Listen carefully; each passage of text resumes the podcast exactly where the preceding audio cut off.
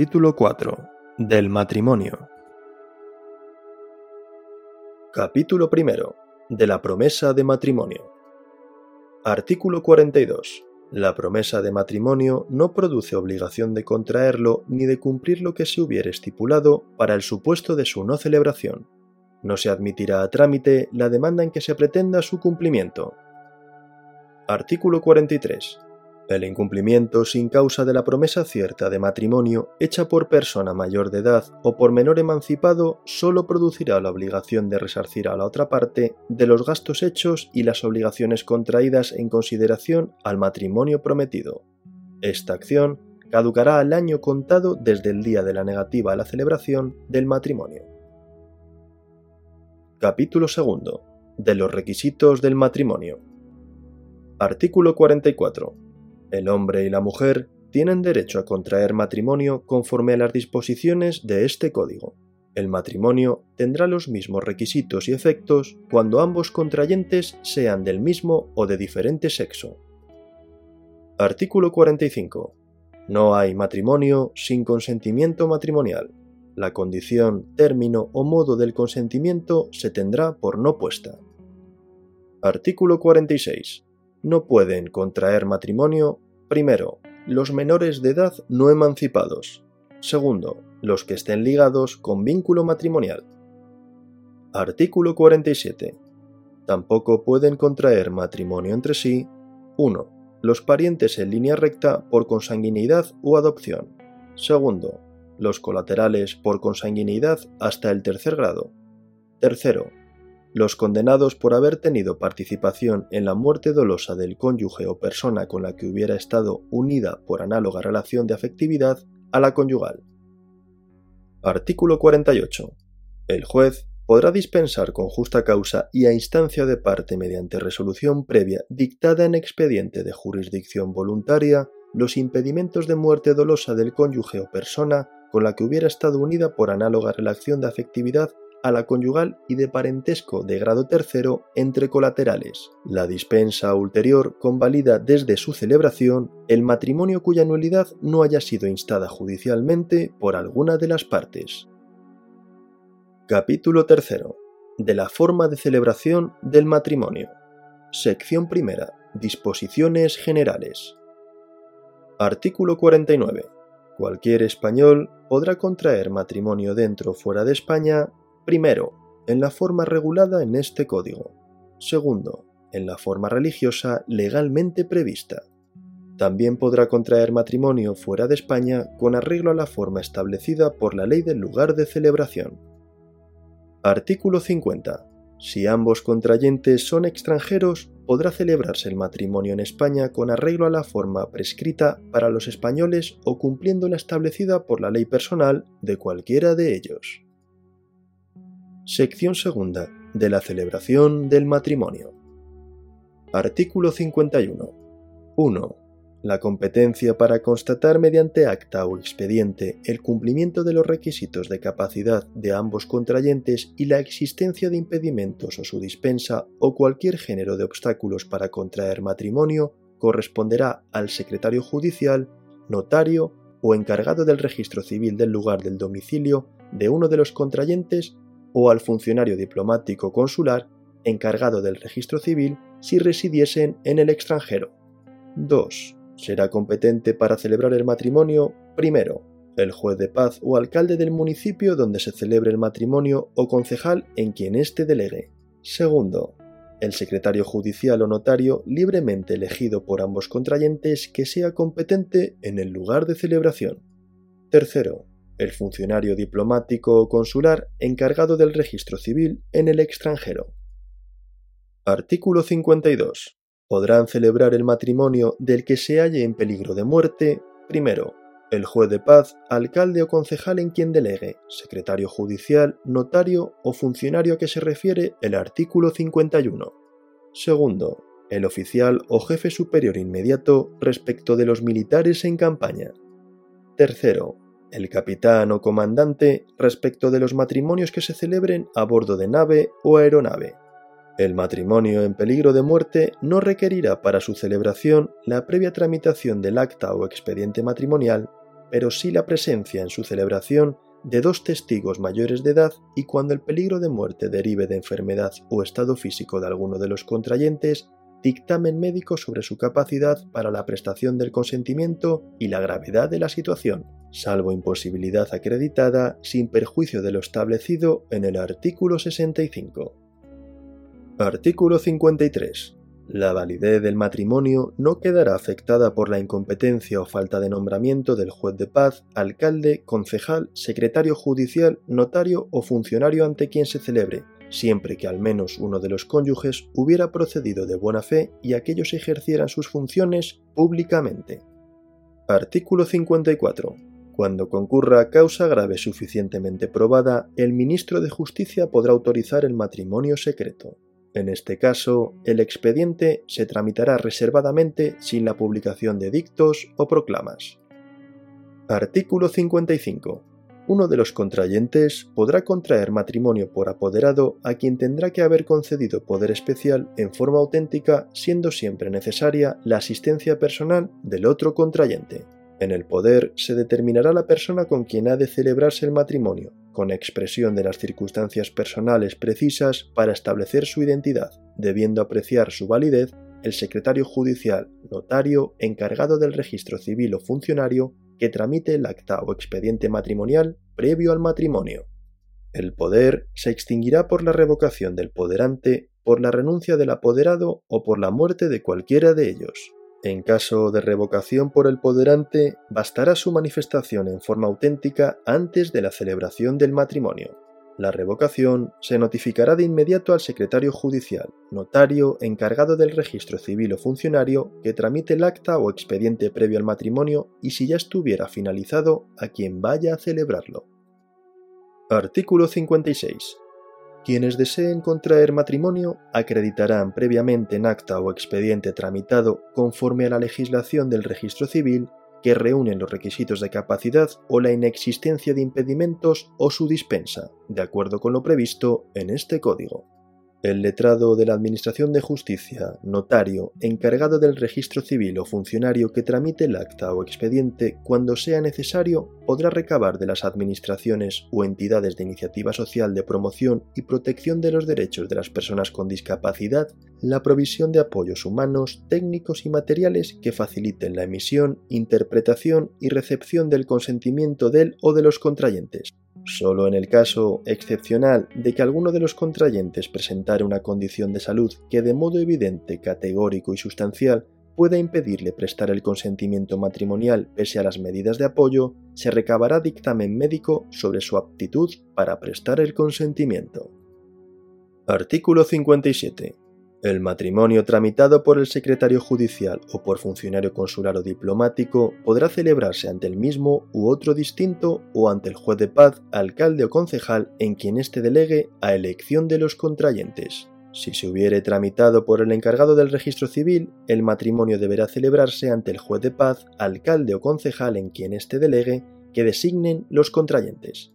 Finalmente, si fuera el notario quien hubiera extendido el acta matrimonial, los contrayentes podrán otorgar el consentimiento a su elección ante el mismo notario u otro distinto del que hubiera tramitado el acta previa, el juez de paz, alcalde o concejal en quien éste delegue.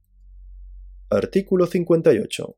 El juez de paz, alcalde, concejal, secretario judicial, notario funcionario, después de leídos los artículos 66, 67 y 68, preguntará a cada uno de los contrayentes si consiente en contraer matrimonio con el otro y si efectivamente lo contrae en dicho acto y, respondiendo ambos afirmativamente, declarará que los mismos quedan unidos en matrimonio y extenderá el acta o autorizará la escritura correspondiente. Sección tercera. De la celebración en forma religiosa. Artículo 59. El consentimiento matrimonial podrá prestarse en la forma prevista por una confesión religiosa inscrita en los términos acordados con el Estado o en su defecto autorizados por la legislación de éste. Artículo 60. 1. El matrimonio celebrado según las normas del derecho canónico o en cualquiera de las otras formas religiosas previstas en los acuerdos de cooperación entre el Estado y las confesiones religiosas produce efectos civiles.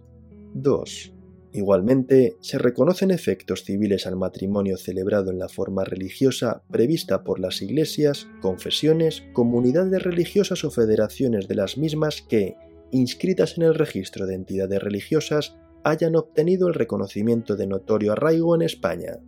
En este supuesto, el reconocimiento de efectos civiles requerirá el cumplimiento de los siguientes requisitos. A la tramitación de un acta o expediente previo de capacidad matrimonial con arreglo a la normativa del registro civil. B. La libre manifestación del consentimiento ante un ministro de culto debidamente acreditado y dos testigos mayores de edad. La condición de ministro de culto será acreditada mediante certificación expedida por la Iglesia, confesión o comunidad religiosa que haya obtenido el reconocimiento de notorio arraigo en España con la conformidad de la Federación que en su caso hubiere solicitado dicho reconocimiento. 3. Para el pleno reconocimiento de los efectos civiles del matrimonio celebrado en forma religiosa, se estará a lo dispuesto en el capítulo siguiente. Capítulo IV de la inscripción del matrimonio en el registro civil. Artículo 61. El matrimonio produce efectos civiles desde su celebración. Para el pleno reconocimiento de los mismos será necesaria su inscripción en el registro civil. El matrimonio no inscrito no perjudicará los derechos adquiridos de buena fe por terceras personas. Artículo 62. La celebración del matrimonio se hará constar mediante acta o escritura pública que será firmada por aquel ante quien se celebre, los contrayentes y dos testigos. Extendida el acta o autorizada la escritura pública, se remitirá por el autorizante copia acreditativa de la celebración del matrimonio al registro civil competente para su inscripción previa calificación por el encargado del mismo. Artículo 63. La inscripción del matrimonio celebrado en España en forma religiosa se practicará con la simple presentación de la certificación de la Iglesia o confesión, comunidad religiosa o federación respectiva, que habrá de expresar las circunstancias exigidas por la legislación del registro civil. Se denegará la práctica del asiento cuando de los documentos presentados o de los asientos del registro conste que el matrimonio no reúne los requisitos que para su validez se exigen en este título. Artículo 64. Para el reconocimiento del matrimonio secreto basta su inscripción en el libro especial del Registro Civil Central, pero no perjudicará los derechos adquiridos de buena fe por terceras personas sino desde su publicación en el Registro Civil Ordinario. Artículo 65. En los casos en que el matrimonio se hubiere celebrado sin haberse tramitado el correspondiente expediente o acta previa, si éste fuere necesario, el secretario judicial, notario o el funcionario diplomático consular encargado del registro civil que lo haya celebrado, antes de realizar las actuaciones que procedan para su inscripción, deberá comprobar si concurren los requisitos legales para su validez mediante la tramitación del acta o expediente al que se refiere este artículo. Si la celebración del matrimonio hubiera sido realizada ante autoridad o persona competente distinta de las indicadas en el párrafo anterior, el acta de aquella se remitirá al encargado del registro civil del lugar de celebración para que proceda a la comprobación de los requisitos de validez mediante el expediente correspondiente. Efectuada esa comprobación, el encargado del registro civil procederá a su inscripción. Capítulo V de los derechos y deberes de los cónyuges. Artículo 66. Los cónyuges son iguales en derechos y deberes. Artículo 67. Los cónyuges deben respetarse y ayudarse mutuamente y actuar en interés de la familia. Artículo 68. Los cónyuges están obligados a vivir juntos, guardarse fidelidad y socorrerse mutuamente. Deberán además compartir las responsabilidades domésticas y el cuidado y atención de ascendientes y descendientes y otras personas dependientes a su cargo. Artículo 69. Se presume, salvo prueba en contrario, que los cónyuges viven juntos. Artículo 70. Los cónyuges fijarán de común acuerdo el domicilio conyugal y en caso de discrepancia resolverá el juez teniendo en cuenta el interés de la familia. Artículo 71. Ninguno de los cónyuges puede atribuirse la representación del otro sin que le hubiere sido conferida. Capítulo VI. De la nulidad del matrimonio. Artículo 73. Es nulo cualquiera que sea la forma de su celebración. Primero, el matrimonio celebrado sin consentimiento matrimonial. Segundo, el matrimonio celebrado entre las personas a que se refieren los artículos 46 y 47, salvo los casos de dispensa, conforme al artículo 48. Tercero, el que se contraiga sin la intervención del juez de paz, alcalde o concejal, secretario judicial, notario o funcionario ante quien deba celebrarse o sin la de los testigos. Cuarto, el celebrado por error en la identidad de la persona del otro contrayente o en aquellas cualidades personales que por su entidad hubieran sido determinantes de la prestación del consentimiento. Quinto, el contraído por coacción o miedo grave. Artículo 74. La acción para pedir la nulidad del matrimonio corresponde a los cónyuges, al Ministerio Fiscal y a cualquier persona que tenga interés directo y legítimo en ella, salvo lo dispuesto en los artículos siguientes. Artículo 75. Si la causa de nulidad fuere la falta de edad, mientras el contrayente sea menor, solo podrá ejercitar la acción cualquiera de sus padres, tutores o guardadores y en todo caso el Ministerio Fiscal. Al llegar a la mayoría de edad, solo podrá ejercitar la acción el contrayente menor, salvo que los cónyuges hubieran vivido juntos durante un año después de alcanzada aquella. Artículo 76. En los casos de error, coacción o miedo grave, solamente podrá ejercitar la acción de nulidad el cónyuge que hubiera sufrido el vicio. Caduca la acción y se convalida el matrimonio si los cónyuges hubieran vivido juntos durante un año después de desvanecido el error o de haber cesado la fuerza o la causa del miedo. Artículo 77. Ha sido suprimido. Artículo 78. El juez no acordará la nulidad de un matrimonio por defecto de forma si al menos uno de los cónyuges lo contrajo de buena fe, salvo lo dispuesto en el número 3 del artículo 73. Artículo 79. La declaración de nulidad del matrimonio no invalidará los efectos ya producidos respecto de los hijos y del contrayente o contrayentes de buena fe. La buena fe se presume. Artículo 80 las resoluciones dictadas por los tribunales eclesiásticos sobre nulidad de matrimonio canónico o las decisiones pontificias sobre matrimonio rato y no consumado tendrán eficacia en el orden civil, a solicitud de cualquiera de las partes si se declaran ajustados al derecho del Estado en resolución dictada por el juez civil competente conforme a las condiciones a las que se refiere el artículo 954 de la Ley de Enjuiciamiento Civil. Capítulo séptimo de la separación. Artículo 81.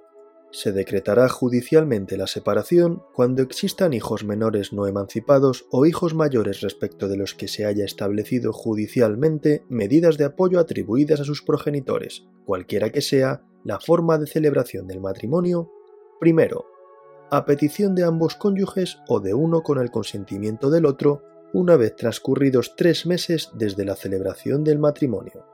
A la demanda se acompañará una propuesta de convenio regulador redactada conforme al artículo 90 de este código. Segundo, a petición de uno solo de los cónyuges una vez transcurridos tres meses desde la celebración del matrimonio. No será preciso el transcurso de este plazo para la interposición de la demanda cuando se acredite la existencia de un riesgo para la vida, la integridad física, la libertad la integridad moral o libertad e indemnidad sexual del cónyuge demandante o de los hijos de ambos o de cualquiera de los miembros del matrimonio. A la demanda se acompañará propuesta fundada de las medidas que hayan de regular los efectos derivados de la separación. Artículo 82. 1 los cónyuges podrán acordar su separación de mutuo acuerdo transcurridos tres meses desde la celebración del matrimonio mediante la formulación de un convenio regulador ante el letrado de la Administración de Justicia o en escritura pública ante notario, en el que, junto a la voluntad inequívoca de separarse, determinarán las medidas que hayan de regular los efectos derivados de la separación en los términos establecidos en el artículo 90. Los funcionarios diplomáticos o consulares en el ejercicio de las funciones notariales que tienen atribuidas no podrán autorizar la escritura pública de separación.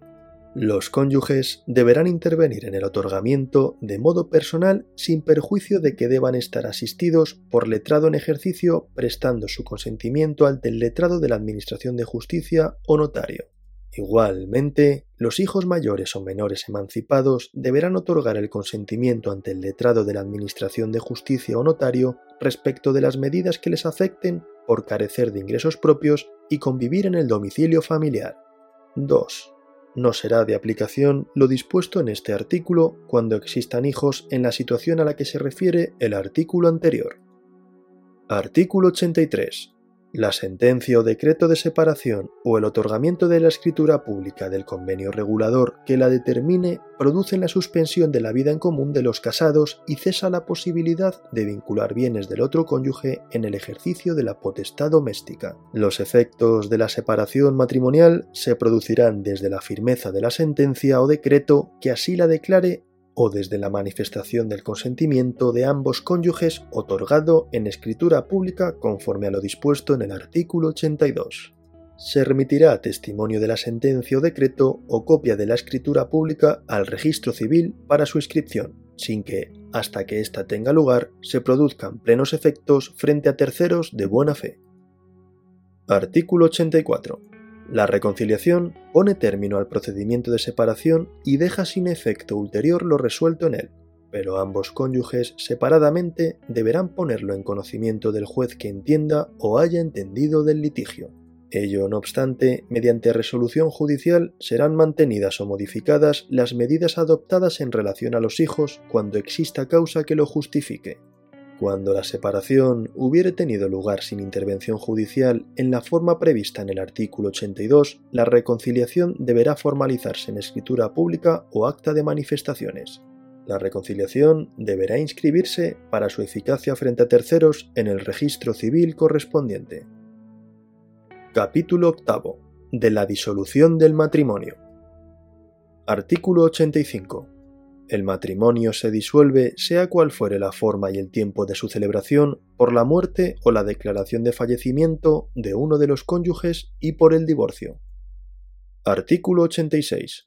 Se decretará judicialmente el divorcio, cualquiera que sea la forma de celebración del matrimonio, a petición de uno solo de los cónyuges, de ambos o de uno con el consentimiento del otro, cuando concurran los requisitos y circunstancias exigidos en el artículo 81.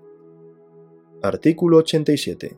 Los cónyuges también podrán acordar su divorcio de mutuo acuerdo mediante la formulación de un convenio regulador ante el secretario judicial o en escritura pública ante notario, en la forma y con el contenido regulado en el artículo 82, debiendo concurrir los mismos requisitos y circunstancias exigidas en él.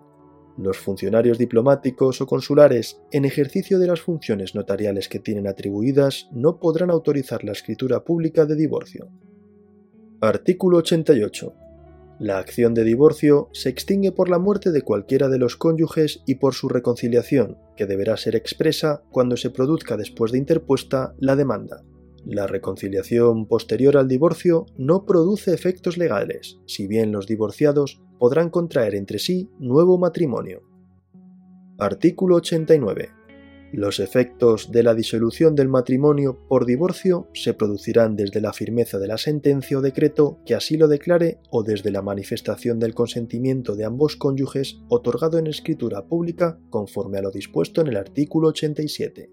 No perjudicará a terceros de buena fe, sino a partir de su respectiva inscripción en el registro civil. Capítulo 9. De los efectos comunes a la nulidad, separación y divorcio. Artículo 90. 1. El convenio regulador a que se refieren los artículos 81, 82, 83, 86 y 87 deberá contener, al menos y siempre que fueran aplicables, los siguientes extremos. A. El cuidado de los hijos sujetos a la patria potestad de ambos, el ejercicio de ésta y, en su caso, el régimen de comunicación y estancia de los hijos con el progenitor que no viva habitualmente con ellos. B si se considera necesario, el régimen de visitas y comunicación de los nietos con sus abuelos teniendo en cuenta siempre el interés de aquellos. B. Bis. El destino de los animales de compañía en caso de que existan teniendo en cuenta el interés de los miembros de la familia y el bienestar del animal.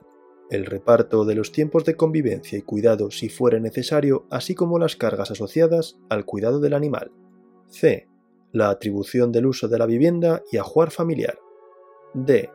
La contribución a las cargas del matrimonio y alimentos, así como sus bases de actualización y garantías en su caso. E. La liquidación cuando proceda del régimen económico del matrimonio.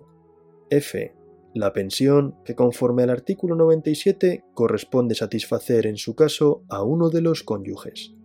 2.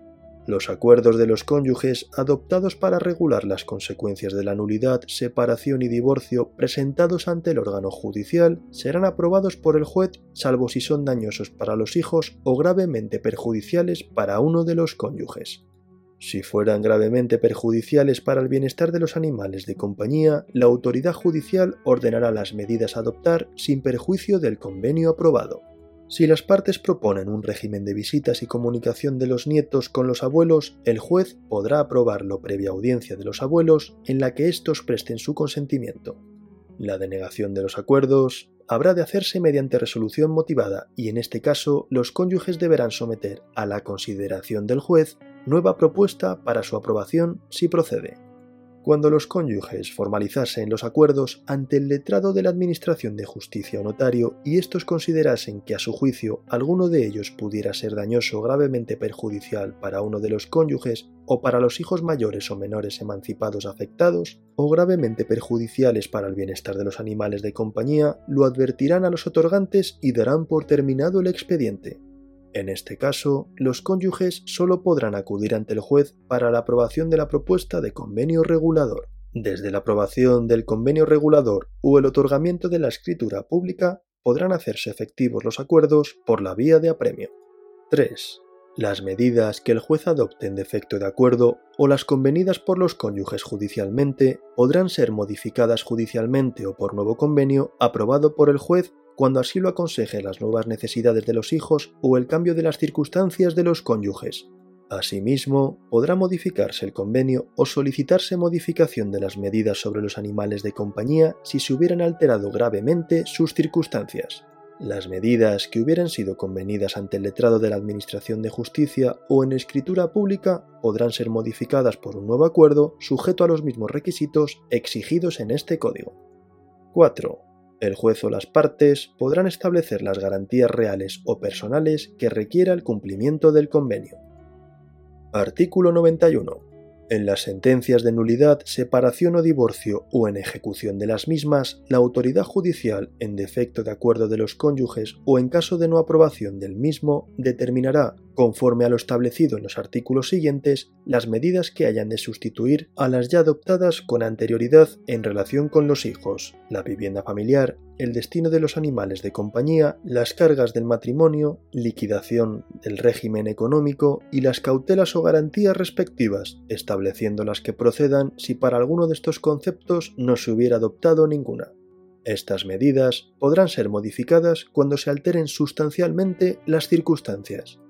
Cuando al tiempo de la nulidad, separación o divorcio existieran hijos comunes mayores de 16 años que se hallasen en situación de necesitar medidas de apoyo por razón de su discapacidad, la sentencia correspondiente, previa audiencia del menor, resolverá también sobre el establecimiento y el modo de ejercicio de estas, las cuales, en su caso, entrarán en vigor cuando el hijo alcance los 18 años de edad. En estos casos, la legitimación para instarlas, las especialidades de prueba y el contenido de la sentencia se regirán por lo dispuesto en la Ley de Enjuiciamiento Civil acerca de la provisión judicial de medidas de apoyo a las personas con discapacidad.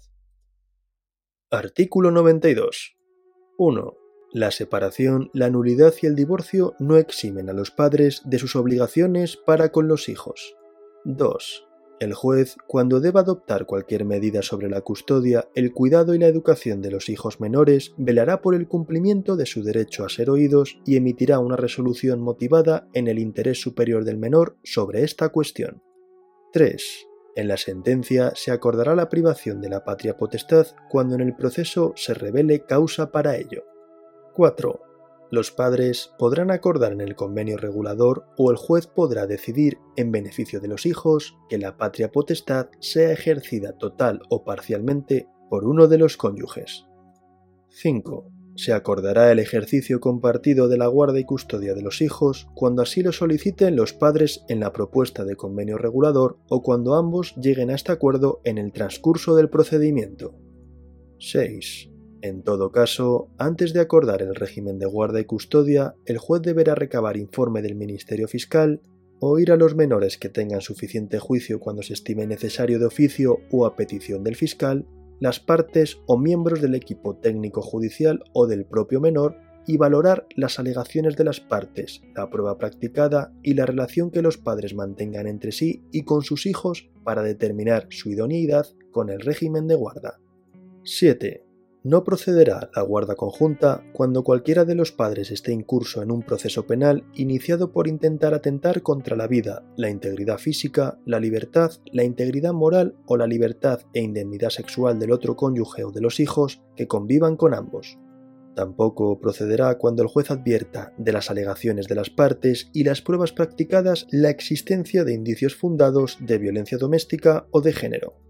Se apreciará también a estos efectos la existencia de malos tratos a animales o la amenaza de causarlos como medio para controlar o victimizar a cualquiera de estas personas. 8. Excepcionalmente, en cuanto no se den los supuestos del apartado 5 de este artículo, el juez, a instancia de una de las partes con informe del Ministerio Fiscal, podrá acordar la guarda y custodia compartida fundamentándola en que sólo de esta forma se protege adecuadamente el interés superior del menor. 9.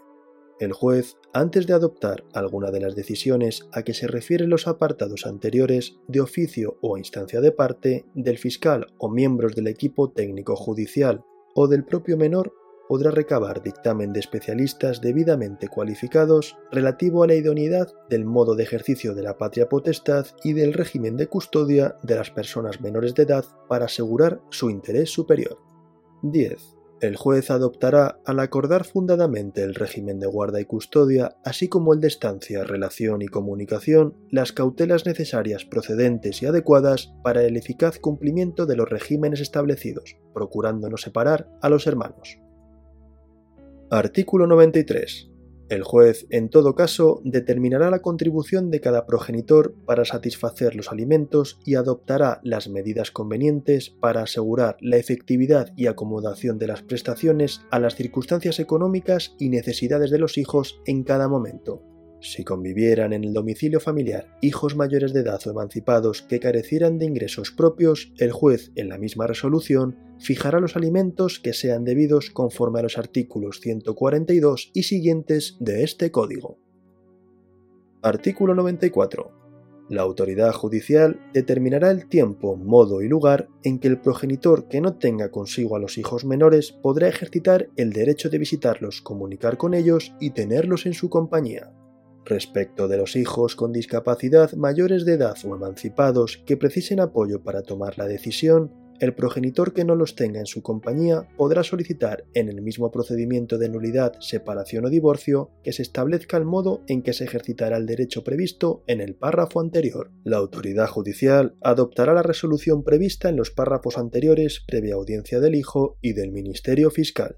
Asimismo, la autoridad judicial podrá limitar o suspender los derechos previstos en los párrafos anteriores si se dieran circunstancias relevantes que así lo aconsejen o se incumplieran grave o reiteradamente los deberes impuestos por la resolución judicial. No procederá el establecimiento de un régimen de visita o estancia y si existiera se suspenderá respecto del progenitor que esté incurso en un proceso penal iniciado por atentar contra la vida, la integridad física, la libertad, la integridad moral o la libertad e indemnidad sexual del otro cónyuge o sus hijos. Tampoco procederá cuando la autoridad judicial advierta de las alegaciones de las partes y las pruebas practicadas la existencia de indicios fundados de violencia doméstica o de género.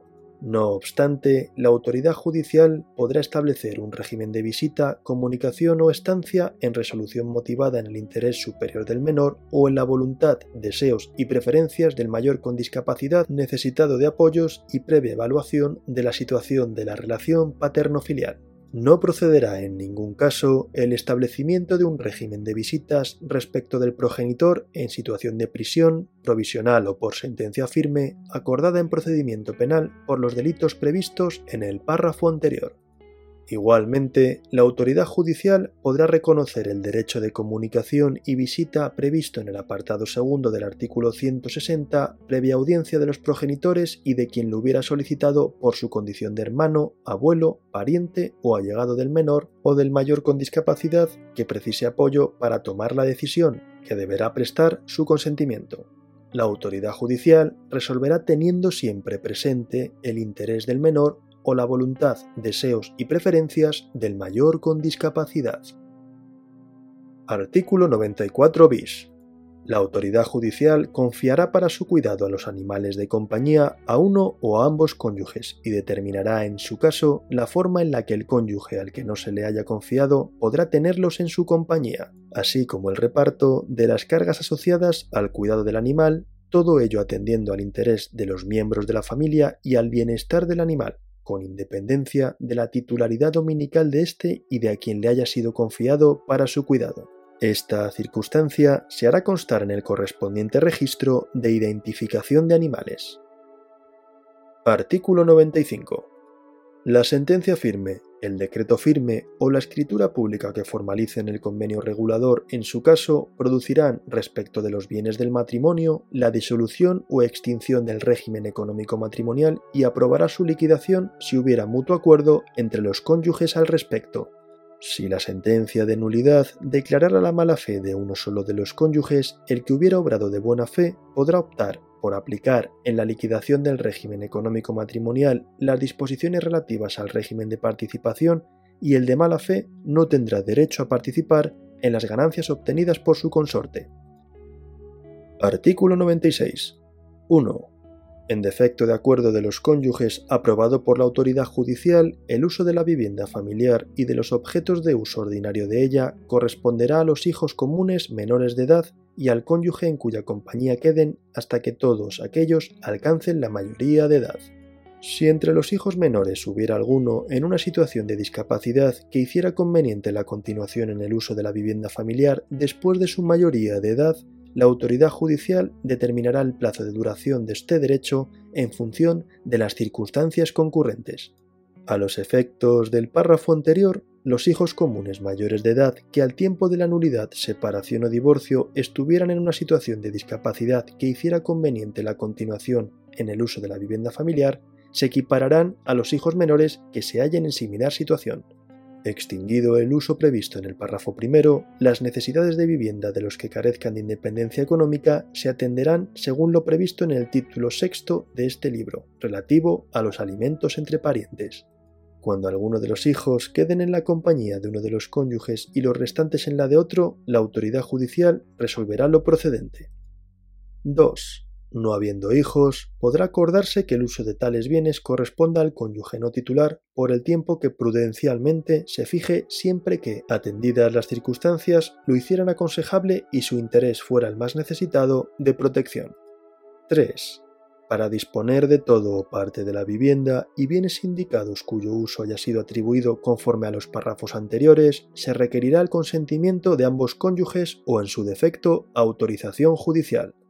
Esta restricción en la facultad dispositiva sobre la vivienda familiar se hará constar en el registro de la propiedad. La manifestación errónea o falsa del disponente sobre el uso de la vivienda no perjudicará al adquirente de buena fe. Artículo 97. El cónyuge al que la separación o divorcio produzca un desequilibrio económico en relación con la posición del otro que implique un empeoramiento en su situación anterior en el matrimonio tendrá derecho a una compensación que podrá consistir en una pensión temporal o por tiempo indefinido o en una prestación única según se determine en el convenio regulador o en la sentencia. A falta de acuerdo de los cónyuges, el juez en sentencia determinará su importe teniendo en cuenta las siguientes circunstancias. Primero, los acuerdos a que hubieran llegado los cónyuges. Segundo, la edad y el estado de salud. Tercero, la cualificación profesional y las probabilidades de acceso a un empleo. Cuarto, la dedicación pasada y futura a la familia. Quinto, la colaboración con su trabajo en las actividades mercantiles, industriales o profesionales del otro cónyuge. Sexto, la duración del matrimonio y de la convivencia conyugal. Séptimo, la pérdida eventual de un derecho de pensión. Octavo, el caudal y los medios económicos y las necesidades de uno y otro cónyuge. Noveno. Cualquier otra circunstancia relevante. En la resolución judicial o en el convenio regulador formalizado ante el secretario judicial o el notario se fijarán la periodicidad, la forma de pago, las bases para actualizar la pensión, la duración o el momento del cese y las garantías para su efectividad. Artículo 98. El cónyuge de buena fe cuyo matrimonio haya sido declarado nulo tendrá derecho a una indemnización si ha existido convivencia conyugal atendidas las circunstancias previstas en el artículo 97. Artículo 99. En cualquier momento podrá convenirse la sustitución de la pensión fijada judicialmente o por convenio regulador, formalizado conforme al artículo 97 por la constitución de una renta vitalicia el usufructo de determinados bienes o la entrega de un capital en bienes o en dinero. Artículo 100. Fijada la pensión y las bases de su actualización en la sentencia de separación o de divorcio, sólo podrá ser modificada por alteraciones en la fortuna de uno u otro cónyuge que así lo aconsejen. La pensión y las bases de actualizaciones fijadas en el convenio regulador formalizado ante el secretario judicial o notario podrán modificarse mediante nuevo convenio sujeto a los mismos requisitos exigidos en este código. Artículo 101. El derecho a la pensión se extingue por el cese de la causa que lo motivó, por contraer el acreedor nuevo matrimonio o por vivir maritalmente con otra persona. El derecho a la pensión no se extingue por el solo hecho de la muerte del deudor. No obstante, los herederos de éste podrán solicitar al juez la reducción o supresión de aquella si el caudal hereditario no pudiera satisfacer las necesidades de la deuda o afectara a sus derechos en la legítima. Capítulo 10. De las medidas provisionales por demanda de nulidad, separación y divorcio. Artículo 102. Admitida la demanda de nulidad, separación o divorcio, se producen por Ministerio de la Ley los efectos siguientes. Primero, los cónyuges podrán vivir separados y cesa la presunción de convivencia conyugal. Segundo, quedan revocados los consentimientos y poderes que cualquiera de los cónyuges hubiera otorgado al otro. Asimismo, salvo pacto en contrario, cesa la posibilidad de vincular los bienes privativos del otro cónyuge en el ejercicio de la potestad doméstica. A estos efectos, cualquiera de las partes podrá instar la oportuna anotación en el registro civil y en su caso en los de la propiedad y mercantil. Artículo 103. Admitida la demanda, el juez, a falta de acuerdo de ambos cónyuges aprobado judicialmente, adoptará, con audiencia de estos, las medidas siguientes. Primera, determinar en interés de los hijos con cuál de los cónyuges han de quedar los sujetos a la patria potestad de ambos y tomar las disposiciones apropiadas de acuerdo con lo establecido en este código y en particular la forma en que el cónyuge que no ejerza la guardia y custodia de los hijos podrá cumplir el deber de velar por estos y el tiempo, modo y lugar en que podrá comunicar con ellos y tenerlos en su compañía. Excepcionalmente, los hijos podrán ser encomendados a los abuelos, parientes u otras personas que así lo consintieren y de no haberlos, a una institución idónea, confiriéndoseles las funciones tutelares que ejercerán bajo la autoridad del juez. Cuando exista riesgo de sustracción del menor por alguno de los cónyuges o por terceras personas, podrán adoptarse las medidas necesarias y en particular las siguientes. A. Prohibición de salida del territorio nacional salvo autorización judicial previa. B. Prohibición de expedición del pasaporte al menor o retirada del mismo si ya se hubiera expedido. C. Sometimiento a autorización judicial previa de cualquier cambio de domicilio del menor. Primera bis.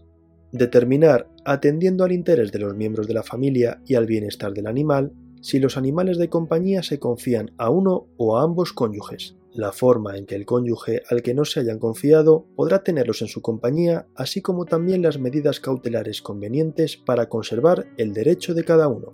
Segundo, determinar, teniendo en cuenta el interés familiar más necesitado de protección, cuál de los cónyuges ha de continuar en el uso de la vivienda familiar y asimismo, previo inventario, los bienes y objetos del ajuar que continúan en esta y los que se ha de llevar el otro cónyuge, así como también las medidas cautelares convenientes para conservar el derecho de cada uno.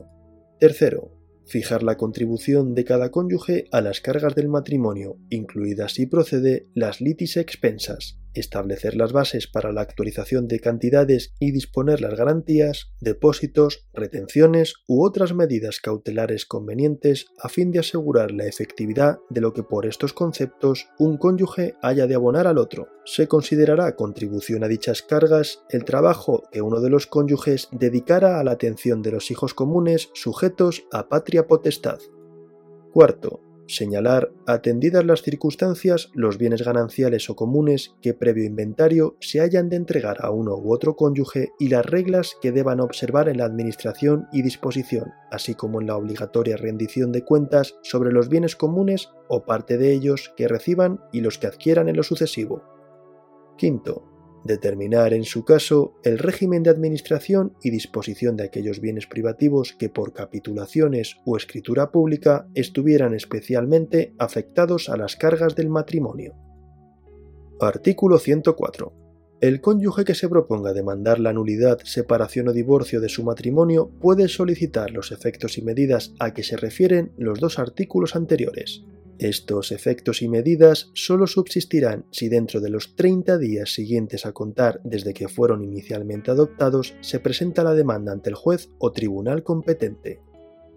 Artículo 105. No incumple el deber de convivencia el cónyuge que sale del domicilio conyugal por una causa razonable y en el plazo de 30 días presenta la demanda o solicitud a que se refieren los artículos anteriores.